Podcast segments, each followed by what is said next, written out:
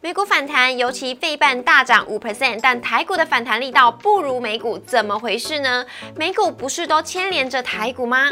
封城将近五十天的上海有望全面解禁。上海市副市长宣布，上海十六日起将分阶段推进全面复商复市。对于台厂供应链会利空出尽吗？怎么量能依旧不足呢？随着五二零总统就职纪念日将近，政策推动的离岸风电有机会迎接一波行情。吗？陈柏宏分析师今天要来告诉你，升息循环下要勇往直前，工业用晶片出头天，请一定要收看我们今天的股市的小店，记得按赞、订阅、留言、加分享，开启小铃铛。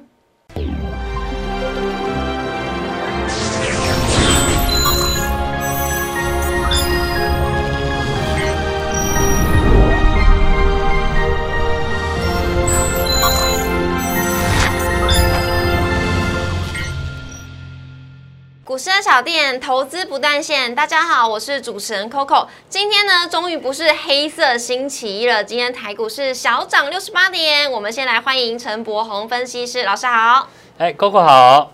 那各位观众朋友，大家好。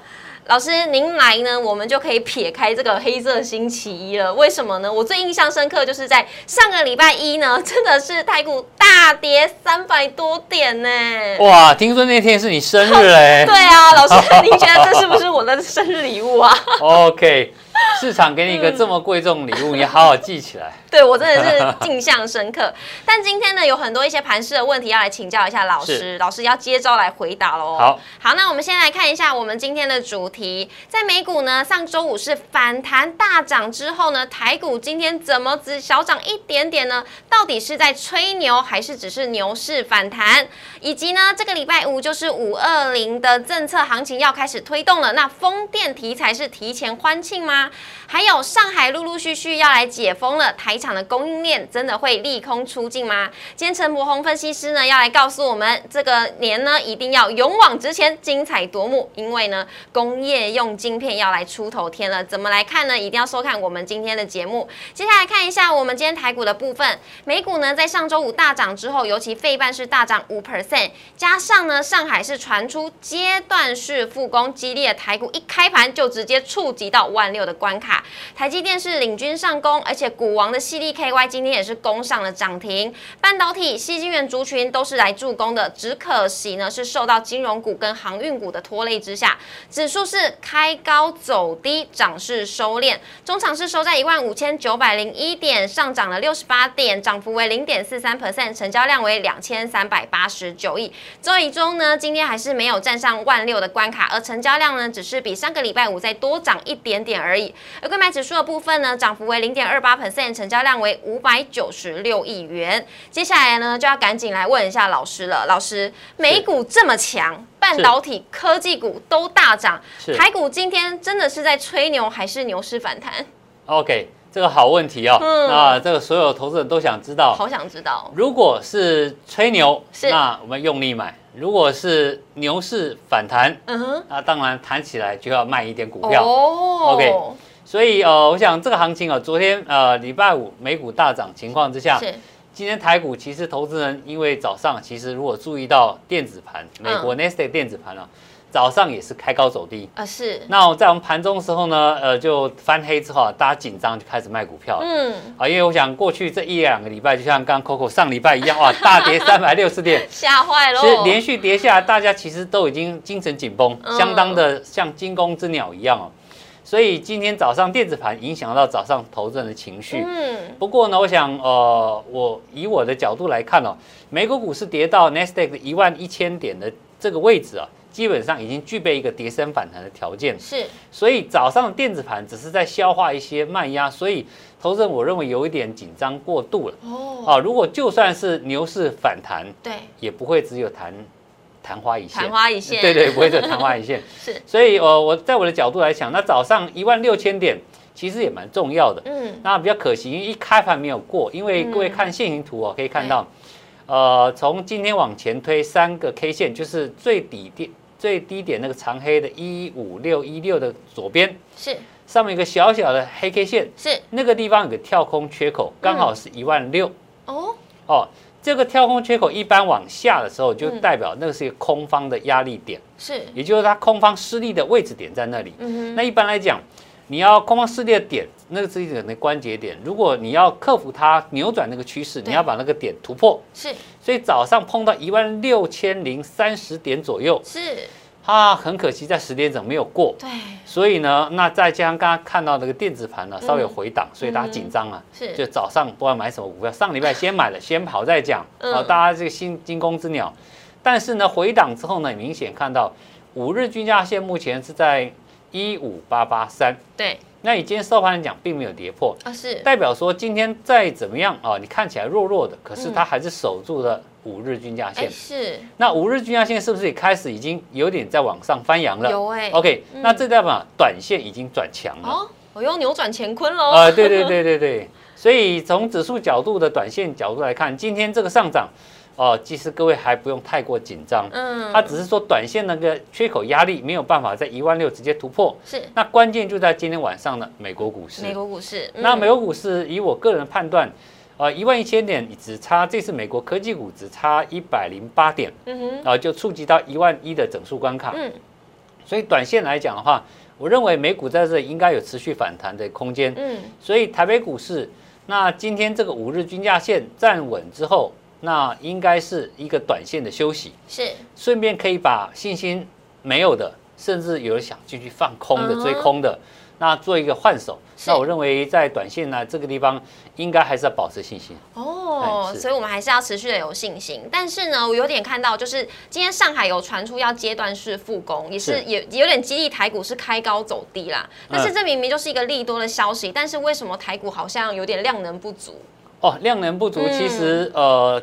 我觉得关键点应该是在美国股市，因为其实台湾主要以科技股为主哦。是。那所以呃，对于美国市场的一个 n e s 指数敏感度比较高，尤其是费半。老师，那上海因为逐渐的复工，像我们有一些台厂也都是在上海那边，那对于台厂供应链会有好事发生吗？呃，只要是复工，我认为都是好事，而且是应该是很好。因为各位可以明显，四月份营收公布出来之后，大部分的只要在中国大陆有厂的，对。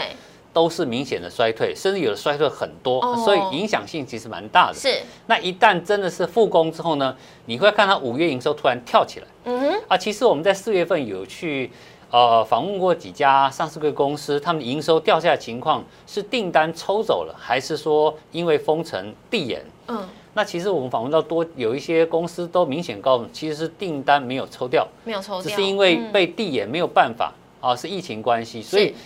呃，五月份营收应该会明显跳升，所以如果说以看财报角度来看的话，我想这个地方反而是一个机会点，因为一般来讲，各位应该都有一个观念哦。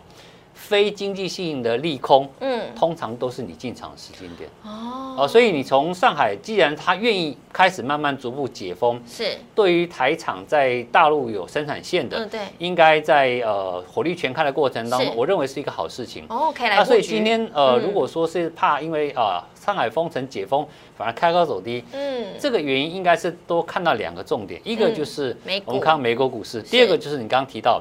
今天下跌有两大类股，嗯，是金融股，还有航运。对，金融航运。那金融航运里面，其实金融股，其实我记得我在一个月前来上这个节目的时候，我特别提到金控类股我不看好。嗯，是因为金控类股我当时不看好，其实已经暗示各位哦，我们对 指数的行情没有那么看好，因为金控很多投资股票，海内外的股票是，还有房地产是。啊，其实这两块其实最近呃金融上下修之后，其实它的一个跌价损失也要提列出来，所以它也占全值。那第二个重点是这次的货柜股啊，航运啊，长荣、阳明跟我们的万海。是。那这是因为我们全球两大航商马士基啊，是。他这个今天对 喊话说啊，下半年可能获利要腰斩。是。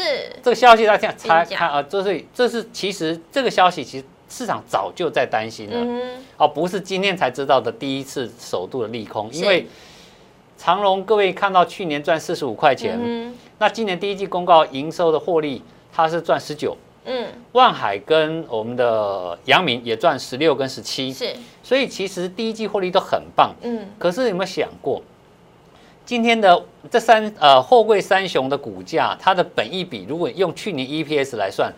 都不到三倍五倍，超低，那为什么一直维持这么低？就是因为大家一直担心下半年会不会获利不是很好。嗯，是。所以其实股价早就反映在里面了。哦。所以今天这个马斯基出来抛出这个讯息之后，其实各位应该反过来想说，那这句话事实上在测试市场信心。哦。到底你真的看到利空了，你杀股票了？嗯。其实股价早就反映在里面，所以你要倒过来想，这反而会不会是个利多？哦，叫做利空出尽的情况是，所以你回头想想，他们获利这么好，那股价大家觉得很很不合理啊？对怎么赚这么多钱，本益比怎么那么低？怎么有发生过这种事情？所以今天这个消息，其实我认为对货柜股是测试它。市场信心的很重要的一个消息，嗯哼，哦，所以这点各位可以多做观察。所以以以今天这样的利利空消息来看的话，市场是对于呃航运是有点没信心吗？对，应该是没信心，因为一开盘就你看长荣就跌了 四块五块嘛，对不对？那航啊那个包括阳明跟万海也是一样，是，但是他们并没有达到跌停板，这是重点，嗯，哦，没有跌，一点点稳住，没有跌幅超过五趴以上，甚至达到跌停。如果真的利空。就像各位看到长隆上次那个减资啊，哦，直接就跌停板了，这好不客气啊！对，好不客气啊！所以这次如果真的是个大利空，产业面利空的话，我相信今天的长隆、阳明、万海绝对不会只跌这么小。哦，所以我们要逆向来思考。对对，这方面反而你要倒过来想，是因为股价其实本身已经隐含今年下半大预期没有这么好。嗯，所以这个消息反而是来确认它是不是一个。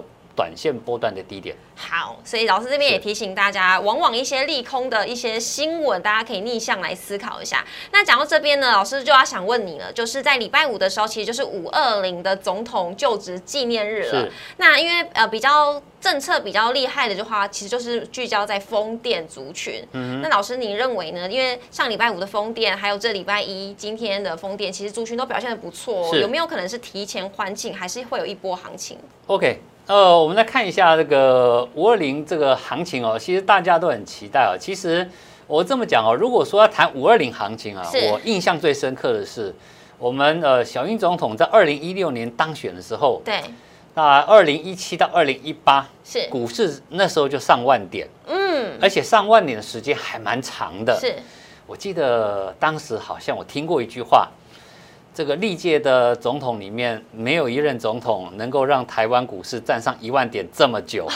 OK，这句话代表什么？我们小英总统很关心我们百姓的经济。嗯，是。所以他认为股市上万点是造福全民的一个重要的信心指标。嗯。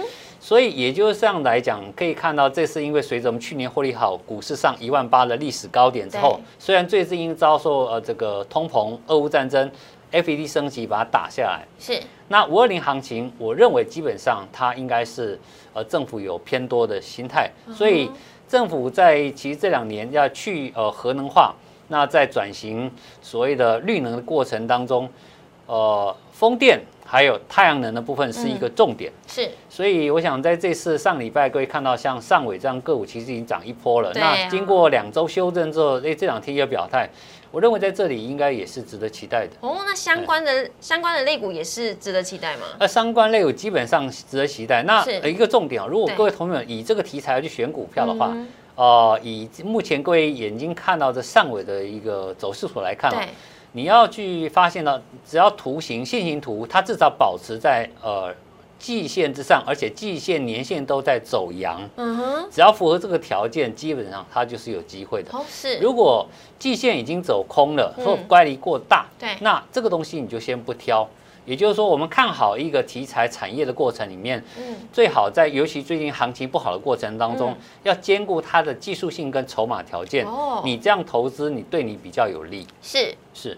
好，所以我们要看的话，除了技术线型之外呢，大家的筹码面也要稍微关注一下哦。好，那这次老师跟大家分享的部分，我们来看一下三大法人的买卖超，今天是合计卖超十六亿，外资呢则是反手转为卖超为十六亿，而今天投信呢是连二十三买买超九亿，外资今天买了联电、群创、长荣行、大同以及友达，卖超呢则是星光金、长荣、广达、中钢以及阳明，而投信呢买超则是永丰金、开发金、人保、英。英业达以及第一金，卖超则是华兴、阳明、长荣、长荣行以及元金。以上留给大家来做参考。接下来呢，大家应该最想要知道就是什么叫做勇往直前、精彩夺目、工业用晶片出头天呢？我们先休息一下，进一段广告。各位热炒店的老饕们，我们证书抽奖活动来喽！活动期间是在五月十二号到五月二十五号为止。怎么样得到这一本书呢？你要订阅我们股市热炒店的 YouTube 频道，还要按赞五月十二号的影片加分享。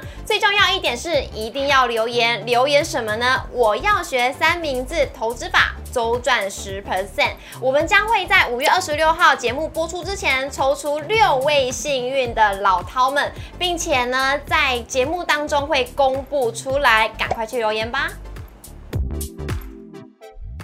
老师，你说的对，为呃，现在目前大家都已经开始怕怕，不敢买东西，因为物价都在上涨。是，但为什么老师认为，哎，还有一个族群是可以出头天的呢？我们先来看一下我们今天的主题，老师要带来的就是勇往直前、精彩夺目、工业用晶片出头天。Why？老师为什么呢？OK，我想这个也很简单，我想呃，大家看到 FED 升息，然后也看到各位在外面买，尤其吃喝的。那个涨价幅度好像都不小。哦，对呀，OK，买不下那一般我们哦，在上班的过程，你薪水是有限的，对，你不可能老板说啊，今天啊，给我那个那个便当一个贵五块，立刻给你加薪五块钱，不可能，不可能。所以在这个前提下，大家发现到，哎，东西越来越贵的时候，我收入没办法同步的增加，是，这时候我就会。把一些以前会买的比较奢侈品的东西，不是必要的，我就先不要买。对，哦，就慢慢存，看看有没有有多余的现金再买。是，所以这个时候所谓消费性的产品，哦，它就会什么？受到挤压是，那受到挤压之后呢，需求就下降。嗯，所以这个东西其实在今年三月份就传出来的，而且从中国大陆的手机市场开始。嗯哼，OK，所以一直到俄乌战争越演越烈之后，大家发现到引发的能源还有粮食的这个高物价之后呢，连欧洲人也紧张了。所以在整个市市呃市场从大陆到欧洲。对。这两大市场如果消费力一缩减，嗯，那当然不得了了。是，所以这个情况之下，那其实，在工业用的产品并没有因为这样而衰退。嗯我们最简单例子来讲，呃，像那个低轨卫星的马斯克，是，他发射卫星上去之后，难道一颗上去，然后底下的配套都不用做吗？一定要啊，它还是要做。是，哦，所以这次尤其你看乌俄战争，他把那个 Starlink 这个帮助乌克兰战争能够。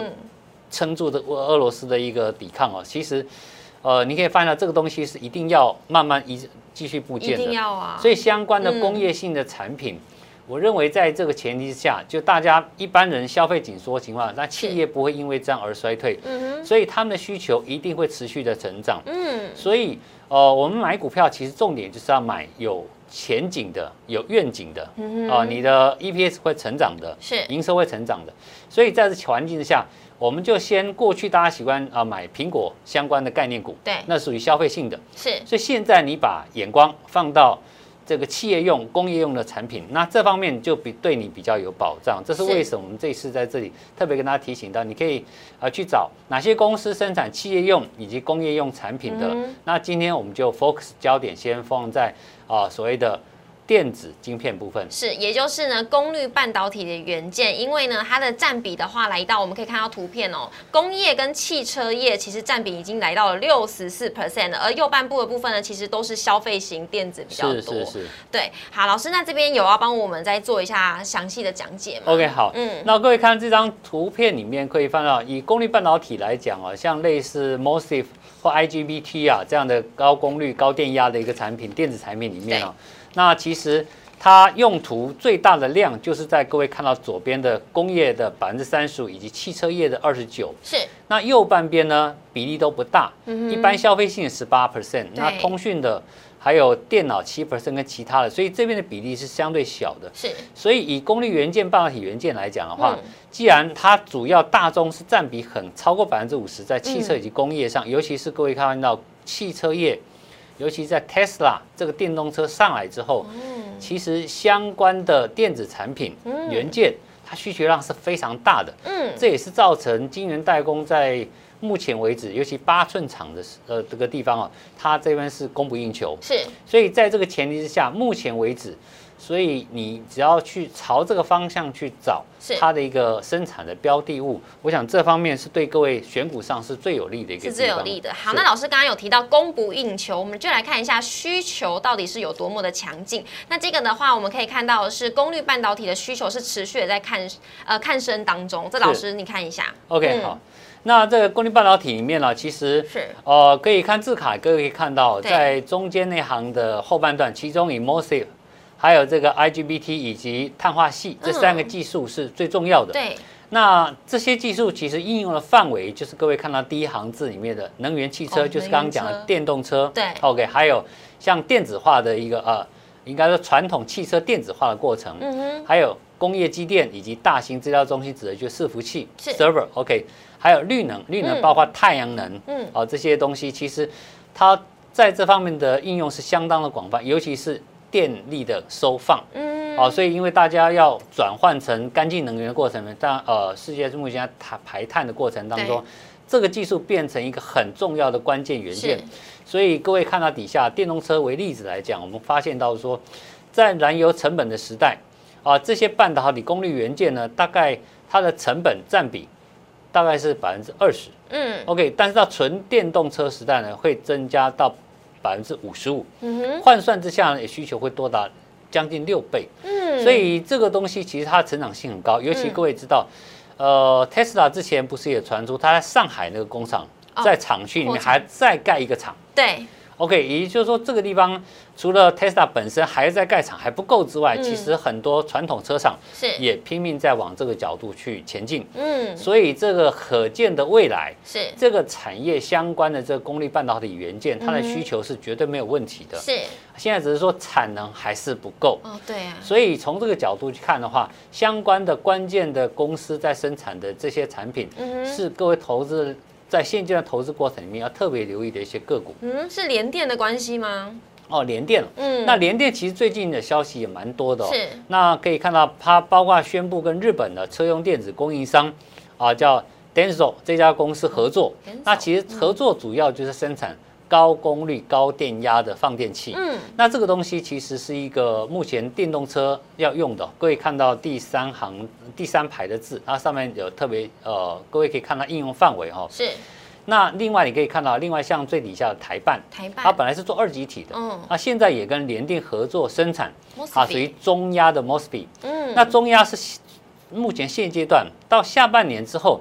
它会往高压的领域去迈进，那这个毛利就高了。嗯，OK，所以这个地方来讲的话，你可以注意到，其实很多相关性的厂商在这方面，各位看到底下，包括西晶原厂的嘉晶、汉磊，这是做第三类半导体很具代表性的两家公司。嗯，包括连台积电、世界先进、力积电、茂系都有跨进这样的领域。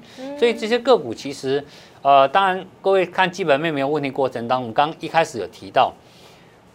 基本面好，但是你要配合股价，因为现在毕竟大盘因为呃整个升息让股市从高档下来之后呢，要么你就找跌够深的。嗯，基本面好但跌够深了，你就考虑进场。嗯，要不然就是你找到哎，股价在这段下跌过呢，并没有明显下跌，甚至年线还在走阳，季线还在走阳，那这时候这个条件都符合的时候，那也符合这个条件，那这你就可以特别留意这样个股。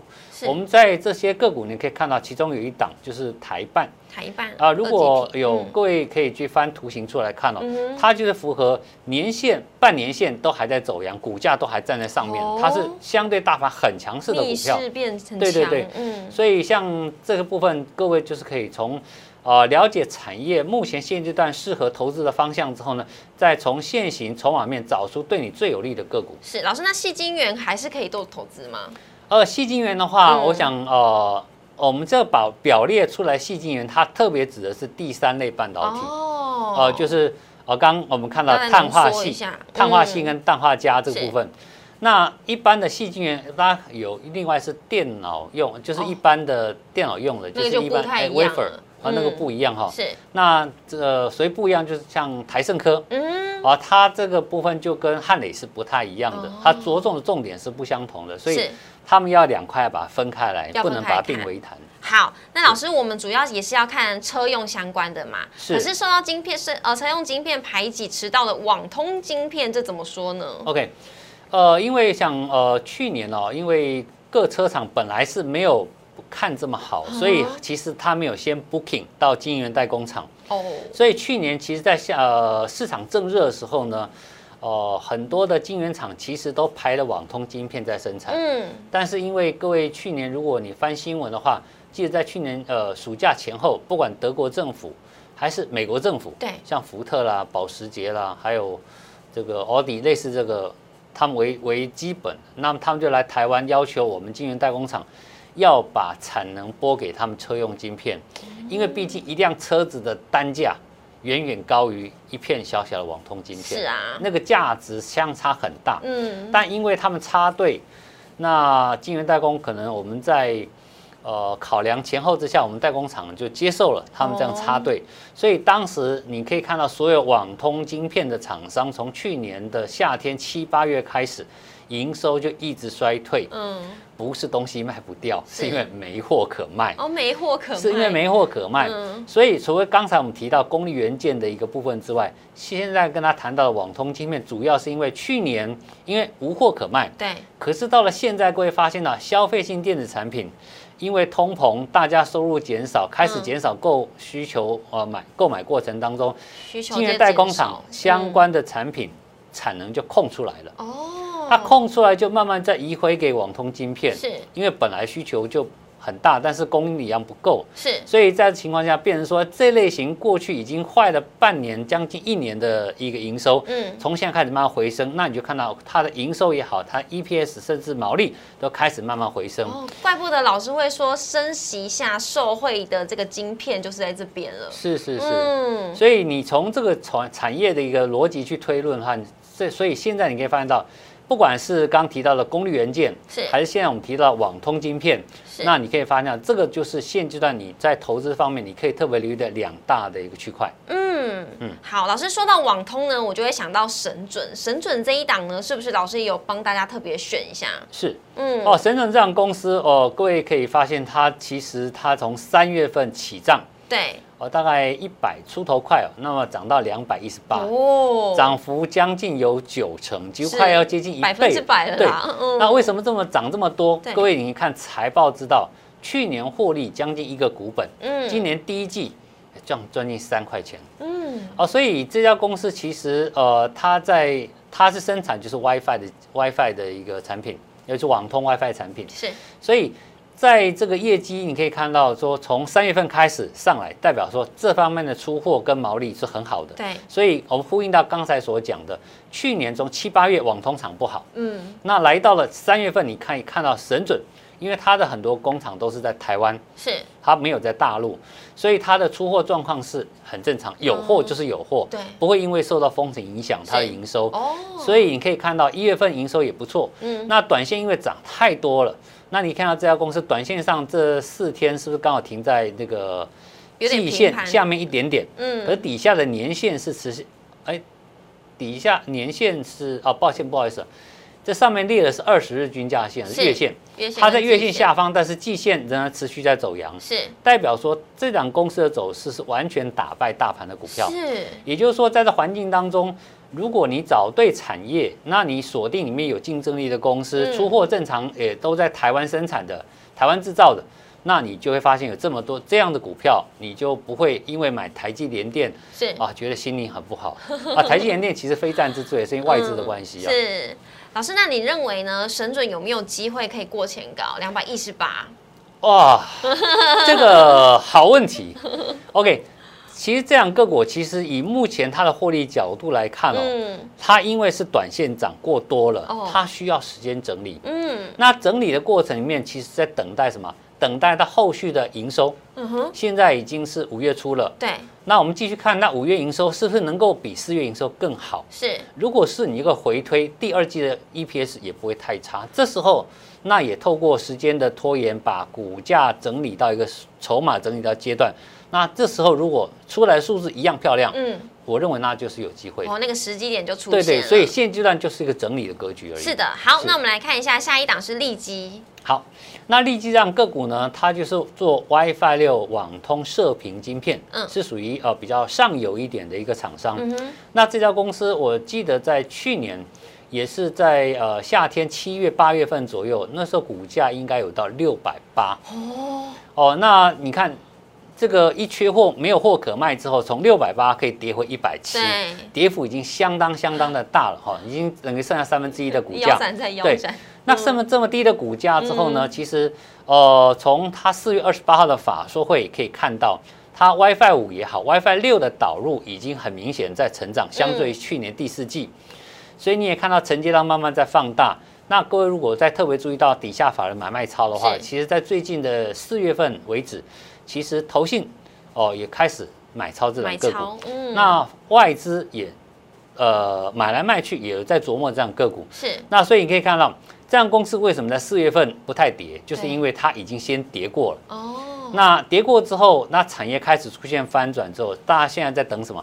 就在等它的营收跟它的 EPS 数据上来。是哦，所以这家公司也变成说，你看到它的线形图是月线穿越了，还目前还在走跌的季线，这叫黄金交叉。是。那由于季线还在往下走跌，所以股价上来之后，它在做什么？它在扭转过去从六百跌下的跌势哦，在而正在扭转长线的趋势过程里面。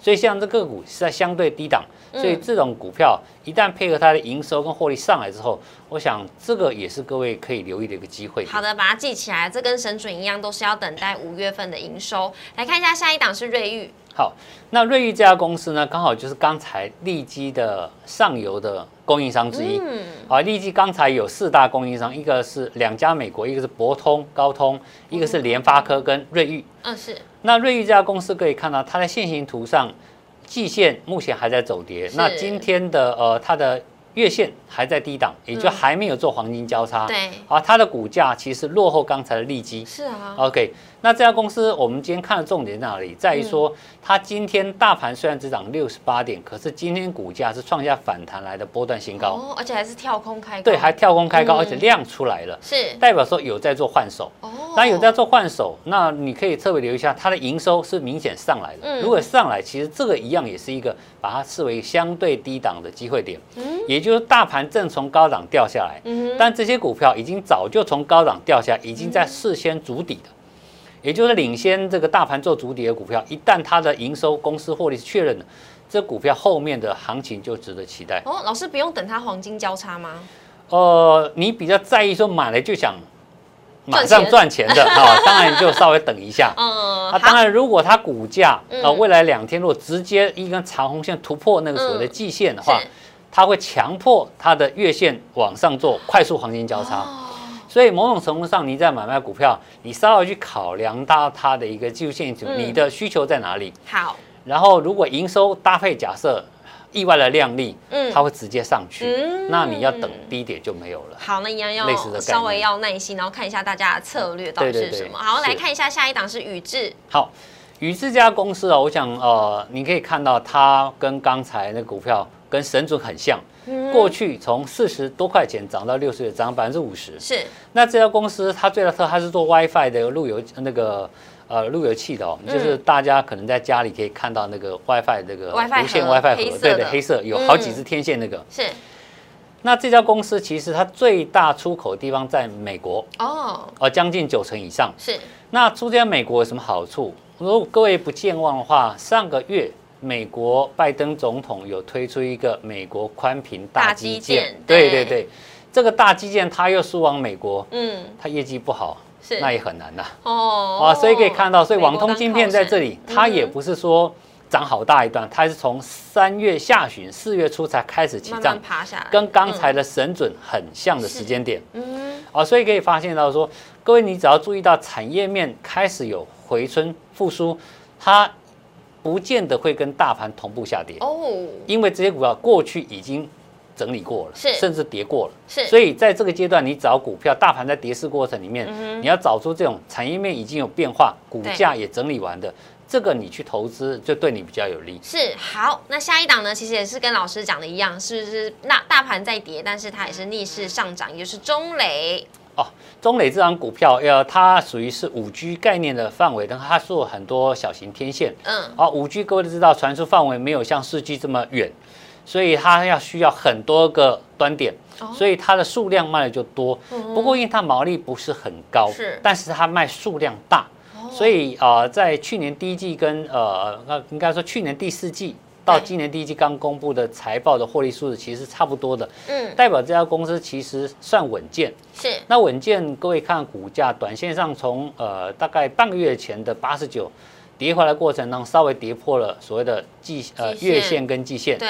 但是呢，你可以看到跌破之后，它并没有直接往下杀，今天一拉上来就稍微有点带量，所以代表说这家公司基本上趋势还是向上。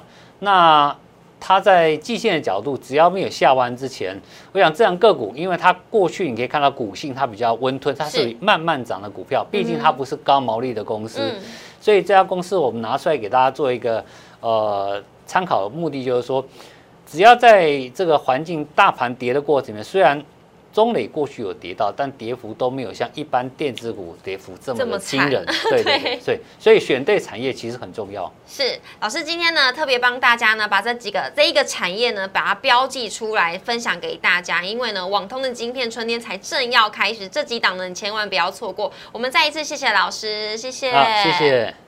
接下来进入我们下一个单元 Q&A 整股专门店。首先呢，网友提问的第一题是：联电第一季每股赚了一点六亿元，超乎预期。第二季的营收持续成长，法人也是联手买进，今天挑战五十元的关卡。它跟利基电会有比价效应吗？我们先来看一下联电的现形。嗯，OK。那我想联电哦，我想各位利基电最大不同点，虽然他们做的都是一样晶圆代工哈。那各位要注意到，就是说联电毕竟它的股东人数相当的多，多，而它的全值比例基建大非常多，嗯，所以如果要拿他们两个来做比价，呃，基础点有一点点不一样。哦，起跑点对起跑点不一样，虽然他们股价现在都在五十元附近，是，所以呃，是不是能够比价？我认为还是要看那个大盘的状态来决定，因为毕竟。联电它的股价，它是影响大盘的全值股，嗯，利基电的全值性没有这么的大，嗯，所以相对之下，呃，利基电或许它可以涨超涨多一点，联电不见得会直接跟上，所以如果要谈比价的话，我认为这方面，呃，可以不用往这方面做联想，是。不过从线形图来看，利基电，呃，它的所有的包括季线。月线还有五日均价线，其实在做黄金交叉。是 OK，那现行说收盘蛮漂唯一小小缺点就是季呃那个季线还没有正式翻阳。嗯，OK，那股价在昨天爆量之后，今天这个小红线往上收高。对，基本上这种股票，我认为还是有空间的。那短线上，我认为是不用太追价。那有回档可以考虑。好的，谢谢老师。我们来看一下第二题是精彩科第一季营运写加基，四月每股是赚零点五一元，积极的拓展 AI 跟 AOI 的检测设备，股价今天是放量攻顶，冲上超过两年半的高点。老师怎么看呢？好，那精彩哥这家公司是我们目前国内唯一一家哈有挂牌的啊检测的公司哦。那这家公司其实，在过去，其实呃，它透过它长期累积的一个检测筛选的经验，它把这个东西透过程式写成一个 AI 系统，它就可以去肉眼侦测不到的，包括像现在大家比较开始转向的 Micro LED，甚至晶圆片的 Wafer 的那个表面是不是有瑕疵，那它都可以自动化帮你做。啊，这个检测是。不用像以前还需要多一些人工去做照顾，是，所以它开发出这样完全全自动化的一个侦测系统之后，我认为对它的机台的一个贩售是有相当的一个帮助。嗯，那它有很大的市场是在中国大陆。嗯，那中国大陆它其实是最大，目前来讲是最大的面板厂以及半导体厂都在中国，是，所以。它既然也打入中国市场，我认为这家公司在第一季交出这样的成绩是很不错的。那如果各位看到它过去曾经的 EPS 曾经到达两块半附近，当时我记得股价有来到四十块哦。那现在如果以现在它的 EPS 是零点五，对，你简单算一算，那它有多少空间？那假如说它后续出货的机台数明显在增加，嗯。那我相信，这个股价可能就有一点想象空间了。是哇，老师这么讲，我也觉得有很大的想象空间。好，那这是精彩课的部分，留给大家来做参考。下一题是细金元供需吃紧，台盛科首季的每股盈余是二点五八元，投信是连买点火，股价站上一个月的高点。细金元族群要怎么观察呢？这是台盛科的现形。那台盛科这次哦，我想呃，它股价在三百七十六跌到一百八十八，跌幅相当惊人哦。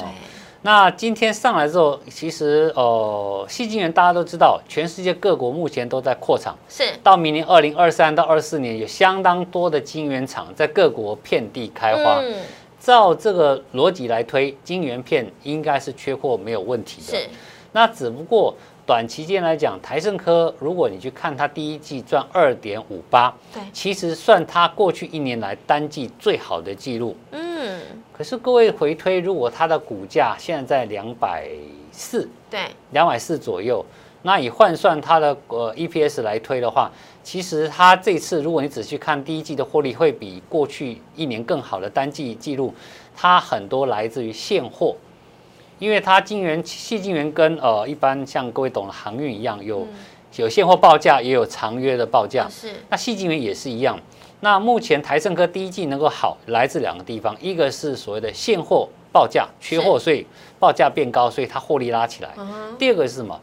第二个就是呃台币的新台币的汇兑收益。啊所以这两个是让它第一季的 EPS 拉起来的一个关键。嗯，但是拉到二点八五，以趁这个股价。我想，短线上你可以看到，今天拉起来爆了这么大的成交量，相对过去，呃，不管你拉拉上来的相当多，代表其实在筹码或者当冲客相当多，要么就筹码有点乱。是。所以短线上，我认为这个个股，呃，以我的角度，我是观察就好。嗯，就是对短期的啦。对对，算短期就好，因为呃，这个筹码看起来不是很稳定。各位看到上次涨到三百七十六块，根本不需要这么大的成交量。嗯。哦，所以。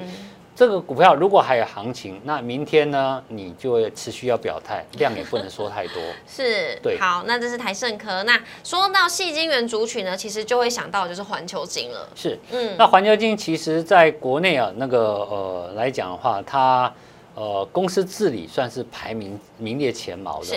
那比较可惜，就是这次他因为要去并购啊国外的大厂失败之后，德国的一个厂失败之后呢，要提列亏损。对，所以这一波跌幅其实也不算轻啊，是，从八百多块跌到不到五百。嗯那如果各位以看它第一季的获利来讲，其实它都创下历史新高。嗯，然后只不过股价在低点是因为提列那个亏损的关系哦，是，那是属于一次性的。